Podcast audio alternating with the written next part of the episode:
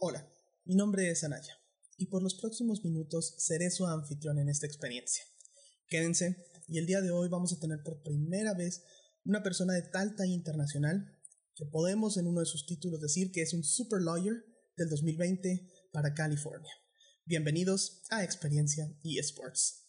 So, first of all, Mr. Hopi, thank you one more time for being here. So, you're pretty familiar with the topics that we should be discussing here, which are mainly eSports to you. That's right, yep. That's right. Okay, so the first question to me and the most important is Do you follow any eSports team? And what's your favorite game? Uh, so, uh, Uh, it, it, happens that I have a ten year old boy, and he's a, uh, a big uh, fan of that uh, of that game that uh, pretty much every ten year old boy plays in, in this country. you could probably guess. Fortnite. Yeah. so so yeah, so I, I, guess I would have to say that's probably the, the game I follow the closest. Um, and yeah, I mean, in terms of in terms of favorite teams, favorite organizations. Uh, you know, Cloud9, I think, is super impressive what they've yes. done with the, uh, the, the the apparel, the branding, um, and actually, uh, so a good part of our practice in esports has been in the fighting games uh, space. Okay. Uh, Capcom is uh, a client of ours, and so we've um, we have we've worked for, for for a number of years on the on the Street Fighter tournaments, and um, you know, there's there's some teams there that uh, are are sort of specialized to the fighting games community, and um, I find that uh, I find that whole space uh, quite interesting. So mostly you follow your kids' uh, game, which is Fortnite. Uh-huh, that's right. Yep. And what did, what was your first um, impression when you saw that uh, the Fortnite Cup was giving a prize of three million dollars or something like that uh, in 2019? Yeah, I mean it's uh, it's it's quite amazing. Um, I think it um, it probably pays off well for them in terms of uh, marketing, and uh, it's obviously great for, for our business in uh, in esports for for the whole community, for the uh, for the organizations, and for the the game publishers um, you know, for the fans. It's uh, really these uh, big uh, prize uh, purses have really raised, uh, helped to raise the profile of the sport and helped to give it legitimacy in the mainstream also. And about uh, speaking about your career, what does it take to be an esports attorney? Because last week I had here an esport lawyer also, but from Chile. So I think that uh, he also told me he was he studied uh, law, and after that he studied some courses on the esports and managing uh, of teams. So, what does it take to you to be an esports attorney? Yeah, great question, and I'm actually asked this uh, pretty pretty frequently. Um, and the advice uh, that that I always give, um, which may not be uh, quite so interesting for for our audience here, but basically, uh, before thinking about any specialty as uh, as a lawyer uh, starting out, it's really best to develop a, a, few years at least of good, solid experience in a variety of areas of the law. Um, in my case, I didn't um, start to specialize in video games until I had practiced for something like 15 years. Um, and had done a, a broad range of uh, transactions um, based in in the United States as well as I was based in Japan and uh, and also in Europe for a while doing you know financings and securities and uh, joint ventures and uh, intellectual property licensing a whole range of uh, of areas. So um, you know I think that uh, I think it's really good in terms of being you have to be a good lawyer first to be honest in, in, in terms of any specialty you have to be a good lawyer first and then uh, and then second, you can develop a specialty. I think that's the order that it has to follow. Okay. So mostly being everything you can, and after you can do a, uh, something very special, like uh, like in your case. That's right. I mean, you know, I wouldn't say that. You know, there are some cases, of course, where let's say someone has uh, already has significant experience working in the esports space. Let's say, for example, uh, and they know the industry very well you know, there could be a great opportunity for them to uh, to step into a uh, an interesting and, and, and meaningful role as a lawyer, let's say representing an, an organization um, or, or maybe some high profile players. But um, even in that case, you really have to know, you have to understand, you know, a variety of areas of the law. For example, if you're representing uh, an organization, you probably need to know about employment law. You need to know about um, licensing law. You need to know about um, advertising, marketing, you know, sponsorships, how those are structured. So to some extent, you know, if you already have a business specialty in esports, you might not need uh, all that education. But if you don't, my recommendation is to first develop a uh, develop the, the skills and experience as a lawyer and then focus on a specialty. I actually love that you just said that about the uh, knowing about the, the job law because in your book actually you say that esports teams might be liable for failure to comply with such basic labor and employment laws as those found in the Fair Labor Standards Act or the National Labor Relations Act. So which applies to protect only the employees and not independent contractors. That's exactly what you have in your book. So legally, sir, can we consider the esports as sports? And what legislation goes in the esports? The the job uh, or the contract, the, the laboral job, uh, uh, law, sorry, or the sports law? Yeah, good question. Um, well, you know, even in, in professional sports, uh, the players we see are uh, uh, are going to be classified, you know, under labor law either as contractors or employees, and uh, of course they have to be employees. Contractors is increasingly a limited space uh, under U.S. law, anyway, and of course by contractor we mean you know individuals who are working for a company, um, but um, maybe they're not full time, or um, you know maybe they're really working independently you know, let's say maybe like a, a, a graphics designer that is, um, you know, that is really exercising their own creativity and initiative to come up with um, uh, different types of work that uh, that the company, uh, you know, might uh, might want.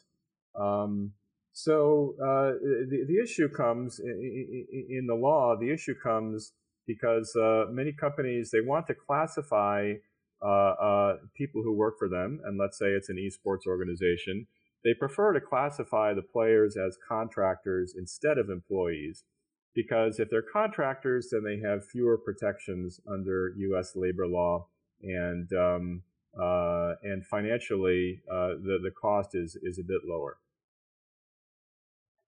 Okay. Well, speaking of also, now we have this visa, which is the P1A visa, which according to the United States Immigration Service, it says that the P1A visa is given to extraordinary athletes whose skills are needed in the United States. We have the P1A and the P1B. Do you expect a new P1C visa for the esports, or do you think that it's going to be a P1A for Fortnite and baseball, for example? So uh, I wouldn't expect a new classification just for esports. Uh, I think the approach is going to be, you know, whether or not to treat esports as a sport, um, just like uh, football, basketball, etc. And uh, my understanding is that the U.S. Immigration Service already has made that decision, and that uh, they are admitting esports athletes uh, under the P1 classification. So of course there's requirements. You know, you need to have um, you need to have uh, a legitimate uh, team or organization. You need to have uh, some evidence of your of your credibility of your skills as a player, um, and uh, uh, and um, there's uh, there's other requirements as well. For example, you need to show that um, there has been some consultation with the with the labor agency at the place where you're going. So let's say that I am a US citizen. Uh, so I am a US citizen and I'm pretty good at, I don't know, League of Legends. Okay. And Cloud9 says to me that they want me in the in their team. What am I supposed to expect on a contract? Yeah, so that's uh, that is a good question. Um, we are seeing that uh, player contracts are beginning to uh, to be more professional and more standardized, certainly by an organization like Cloud9. Um, but uh, as an individual player, you're going to see a contract maybe 25 pages long. Um, and uh, if you're not uh, age of 18, you will need to have uh, your parent or guardian uh, sign with you. And you're going to be committing to uh, generally to streaming a certain number of hours per week. You're going to be agreeing that the organization can place you on whichever team and whichever position that they feel best. So you could um, uh, you could uh, start off on uh, uh, on a secondary team or in an academy type of team, and um, hopefully uh, find yourself promoted to a different team, or likewise demoted happens as well. Um, and you're going to find um, a term, let's say, generally of of one year, and um, and you will find that um, you may be entitled to some sort of payment if you are terminated by the team without cause uh, prior to the end of that uh, term. But of course, you know, if you do something that uh, they don't like, uh, they spell out in great t- detail in the contract uh, what sorts of things, for example, um, you know, failing to uh, to follow directions, um, you know, failing to stream the required number of hours, um, you know, breaching the, the, the rules of, let's say, the, the, the House, um, or, you know, otherwise, uh, let's say, making some public statements or something that, um, uh, that uh, cause a, a, bad reputation for the team. In those cases, you can be terminated and uh, you won't receive any payment. So, what's the difference, for example, between a, a contract in the for Cloud9 and a contract for I don't know the New England Patriots, for example. Is there any similarity between those? Uh, so one thing I think uh, that first comes to mind is that if you are playing for an esports uh, organization, you are likely going to be entitled to some percentage of uh, winnings uh, from the team. And, um, you know, we're not likely to find that in a professional football agreement, um, although we might find bonuses, let's say, for advancing to the playoffs or to the Super Bowl. Um, so that would be one thing. And um, you're going to find, you know, uh, except in the case where this uh, esports uh, player is really a star that's sought after by a number of different teams – you're not going to find the terms as uh, generous to the player, to the esports player, as you would for the uh, for the uh, professional football player. And for for example, now, what do you think, for example, of this huge idea that is coming now in the in the between the esports team in the United States that you really speak a lot in your in your book? Um, what do you think about the unions that they are planning to form? Well, it does seem, you know, in the last uh, two years, the organizations, the teams have become a lot more uh, uh, concerned about the uh, the the sort of expectations that are being put on younger players and about the the lifestyle and about um, you know providing a healthy environment uh, and so forth. So you know, it's good to see uh, that there's um, increased uh, awareness of these issues. But, um, you know, you could see certainly a players' union that has some real independence and some real credibility um, playing a really important role uh, in a number of ways.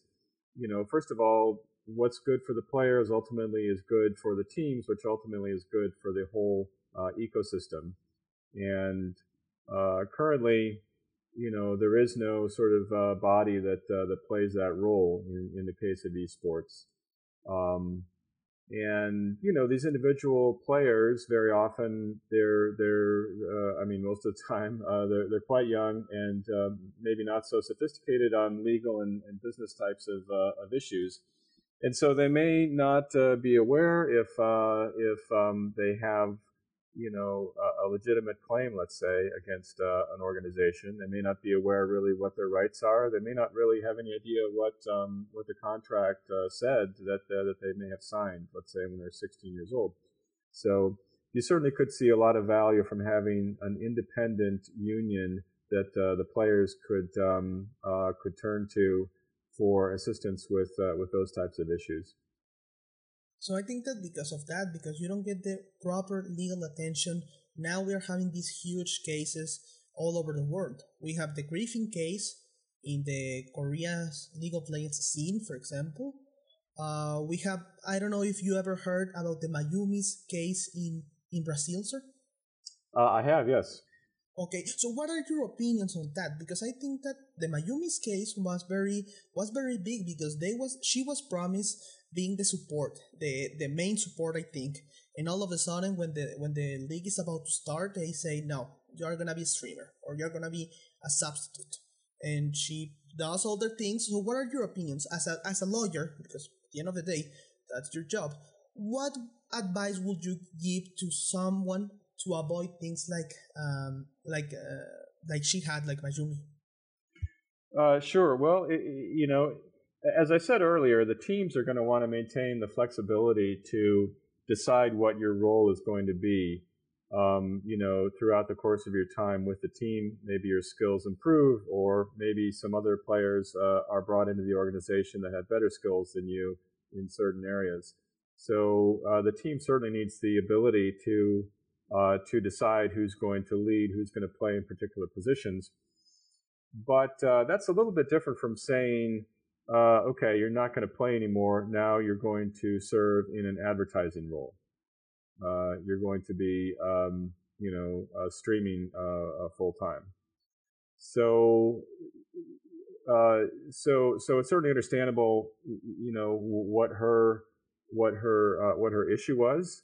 And uh, I would say in a in a U.S. Uh, esports agreement, in any event, um, you know, if you're if you're hired as a player, the the organization is not going to have the ability uh, to to say, uh, okay, you're not going to play anymore. Um, uh, starting tomorrow, you're going to be uh, you're going to be streaming full time, or you're going to be you know working in the in the in the back office or whatever, right? Um, however, uh, most esports agreements, um, and this goes back to your earlier question, they do allow the organization, uh, uh, uh unless the player is really high profile and has a, a, good negotiating power, most of these agreements do allow the organization to terminate you, um, you know, on a certain period of notice, and, and perhaps they have to pay some sort of severance. But if they feel that um, they no longer want you in a in a playing role, uh, they may, they may, and I recently had a situation like this. Uh, they may, uh, they may say, listen, um, if you want to stay with our organization, then you need to switch to to a different type of role. Uh, and if that's not okay with you, then unfortunately we'll have to terminate your contract. Well, I think that that one is pretty, pretty rude, but at the end of the day, that's what the contract said, no? Or what can you do in those cases? Like read a better contract, and if you don't like that uh, that thing that it says you can can you make an agreement to change it and say no i want to do this. Is there any well yeah i mean of course there's always the the possibility to amend uh, the agreement if uh, the team agrees with you to do that.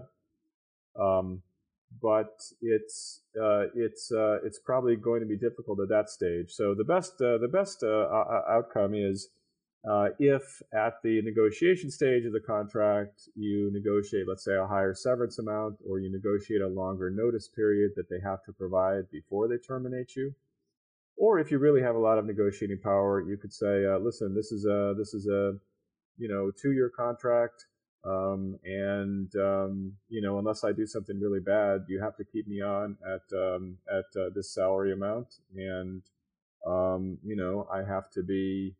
Um, you know, I, I have to be, uh, it's pay or play, you know, either, either you, you have me up front, um, you know, uh, playing in, uh, in high profile competitions or, uh, or you continue to pay me that, that high level of compensation. And I know that legally you cannot say any names, and of course I wouldn't ask you, but how often do you receive in your firm either in, in the United States or in Japan, these kind of uh, lawsuits where the agreement is not fulfilled or maybe it's very abusing. How often do you receive that kind of things?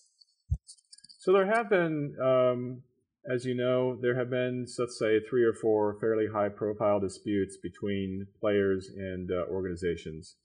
Um, apart from that, though, we are not seeing these disputes lead to litigation generally. So these days, the teams, certainly the, uh, the larger teams, uh, are quite sophisticated in terms of their legal support, and their contracts are quite well drafted and uh, they make it very difficult for uh, a player to actually, you know, be able to to, to bring a lawsuit. So most of the uh, times it is before the court. You never reach the the court. That's right. I mean, most of the times that there is a dispute uh, between the player and the organization, there is just not uh, there, there is it's very difficult for the player unless the unless the organization legitimately has breached the contract. It's going to be quite difficult for the uh, the player to proceed and and bring it to litigation. And finally, I think that now uh, we were speaking at the beginning of the money, but what do you think about this contract from SwordArt for six million dollars, two years, or Perkz, who is supposed to be five point four? Do you think that these kind of salaries are gonna be higher uh, within the years? Do you think that maybe one day, maybe 20, 30, 40 years, we can get maybe uh, some of the salaries from the NFL players or NBA players? I do think that um, that that will be the case. It will continue to be the case, and there will be more and more players uh, who are uh, who are able to generate those sorts of uh, salaries. The statistics show um, that uh, currently there are some 500 players uh, that, uh, that, that, that are making something like seventy thousand dollars a year or more, and then obviously there's quite a small uh, a small group within that 500 players who are who are making really substantial amounts of money, hundreds of thousands or or, or millions uh, from from their activities in the space and of course, you know the real career opportunity and the real money is uh, is not from actually playing the game. It's from developing a personality, uh, uh, a public personality, and being able to to to monetize that outside of the team, outside of the uh, organization, and even outside of the of the game. Oh, thank you, Mr. Hoppe. I think that um you have a uh, fulfill every every question that I had. And again, sir, one more time, uh, thank you one more time for being here. Very good. Thank you. Okay, sir. So, any uh, social media that you want to give us, any project, because I know that you have a, a conference in the in the next few days. Uh, yeah, thank, thanks for asking. So, we do have a, quite an active esports blog at uh, gammalaw.com and look at the, at our blogs. We have um, uh, interesting content. Um, most of it has some legal angle to it but um, we also try to cover you know develops developments in the space in terms of the esports business as well. Um, the event that you just mentioned is the uh, GamesBeat uh, Metaverse event. It's not specifically an esports event, but I'm sure there'll be some esports content. Uh, and that is uh, the last week of January. Uh, if you're interested, you can look it up. It's co-sponsored with uh, by Facebook. it's it's again GamesBeat into the Metaverse. I am not gonna miss it. I promise, sir. I already have my ticket to your to the event. So, sir, thank you again one more time, and thank you very much for your time again. Very good. Thank you. Thank you, sir. Okay, we just finished the the audio. Mr. Hoppe, I have no other thing more to